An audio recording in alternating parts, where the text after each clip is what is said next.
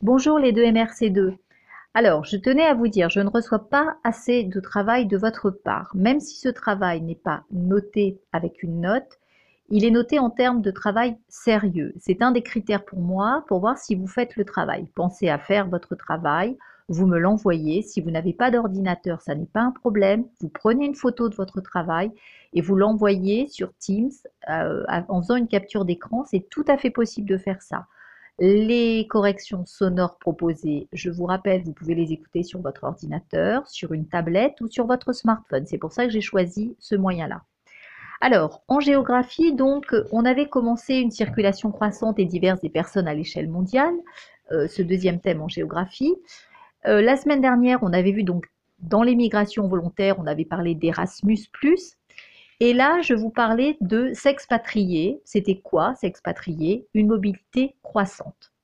Alors, dans le document 1, je vous proposais une carte qui s'intitulait pardon 2 millions de Français résident à l'étranger en 2018. Et sur cette carte, je vous demandais quel constat pouvez-vous faire à la lecture de ce document. Alors, on constate qu'il y a beaucoup de Français qui résident à l'étranger.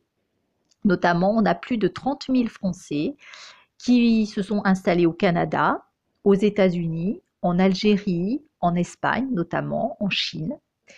On a également de 5 000 à 30 000 expatriés français qui se sont installés en Amérique du Sud, euh, en Afrique du Sud par exemple, en Australie. De 1000 à 5000, vous avez un petit peu moins, mais là vous avez encore certaines personnes installées donc en Amérique du Sud ou certains pays en Afrique.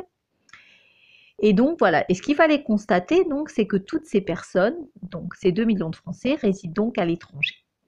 Alors deuxième question, quel type de population part vivre à l'étranger? Vous aviez un camembert sur le document 2 et on vous dit qu'est-ce qu'ils font les Français à l'étranger? Alors les Français à l'étranger, pour la plupart, ils travaillent à 80%. Il y en a 6% qui sont en retraite, qui ont choisi de prendre leur retraite dans des pays étrangers. Il y en a 4% qui font leurs études. Il y en a 3% qui sont partis dans des organisations non gouvernementales. Alors, je vous donne des exemples de d'organisations non gouvernementales. C'est par exemple Médecins sans frontières. C'est une organisation non gouvernementale. La Croix-Rouge française, c'est une organisation non gouvernementale. Voilà essentiellement donc les gens euh, qui partent, les expatriés, hein, euh, qui partent à l'étranger. Ensuite, je vous demandais, question 3, quelles sont les motivations profondes qui sont évoquées? Pourquoi on part à l'étranger? Pourquoi on s'expatrie? Alors, soit pour relever un nouveau défi, soit pour améliorer sa qualité de vie, soit pour améliorer bah, ses perspectives professionnelles, pour augmenter son revenu ou pour trouver un but à sa carrière. Alors, quels sont les métiers qui recrutent? Dans le document 4, vous aviez un texte, je vais vous le lire. Des secteurs tels que la cuisine, gastronomie, la vente ou la production de vin ou encore la boulangerie et la pâtisserie sont de parfaits exemples. Ils permettent aux individus ayant des compétences dans ces domaines de trouver du travail très facilement et généralement bien payé aux quatre coins du monde. Dans le même type d'idée, en termes de compétences françaises reconnues partout sur la planète, on peut également citer les métiers du bâtiment où les couvreurs, les charpentiers ou encore les tailleurs de pierre jouissent d'une très bonne réputation. Nous ne pouvons pas passer outre le milieu de la mode et des vêtements, que l'on parle de styliste ou de vendeur de vêtements en magasin. Alors, les, excusez-moi, les métiers qui recrutent des Français à l'étranger, vous avez la cuisine, hein, la gastronomie notamment. Vous avez la boulangerie et la pâtisserie qui ont beaucoup de succès euh, donc à l'étranger. Euh, et puis vous avez, on vous dit, les métiers autour du bâtiment, les couvreurs, les charpentiers, les tailleurs de pierre, et puis tout ce qui est lié au métier de la mode. Alors à partir de là, quelle était la définition que l'on pouvait essayer de rédiger à partir de pour le mot expatrié?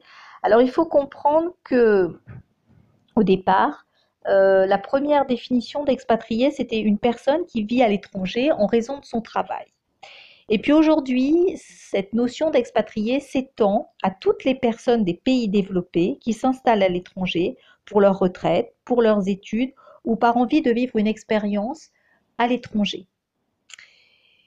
Pourquoi peut-on dire donc que les footballeurs sont des expatriés? Quels sont les pays qui les recrutent? Document 5, eh bien vous aviez regardé sur les 646 footballeurs français jouant à l'étranger, vous en avez 148 qui jouent en Angleterre, en Allemagne, en Espagne et en Italie. Vous en avez 124 qui ont choisi le Luxembourg. Vous en avez 63 qui se sont installés en Belgique et vous en avez 474 donc, qui travaillent dans l'Union européenne, plus de 75%. Donc, après avoir rappelé cela, quels sont donc, ça veut dire quoi, s'expatrier? Alors, ce que je vais vous dire là, euh, vous allez l'écouter, bien entendu, mais je vous donnerai une trace écrite euh, de cette séance que je vous enverrai hein, sur Teams. L'expatriation est en pleine expansion, facilitée par la mondialisation des transports. La première définition d'expatrié se bornait à désigner, une, pardon, une personne qui vivait à l'étranger en raison de son travail. Aujourd'hui, cette définition s'étend à toutes les personnes des pays développés qui s'installent à l'étranger pour leur retraite, pour leurs études ou par envie de vivre une expérience à l'étranger. Les expatriés français s'installent d'abord dans l'Union européenne car je vous rappelle que les accords de Schengen favorisent la circulation et leur installation. Et enfin, ils s'installent dans les pays développés, c'est-à-dire les pays riches. Voilà, et eh bien je vous dis à très bientôt.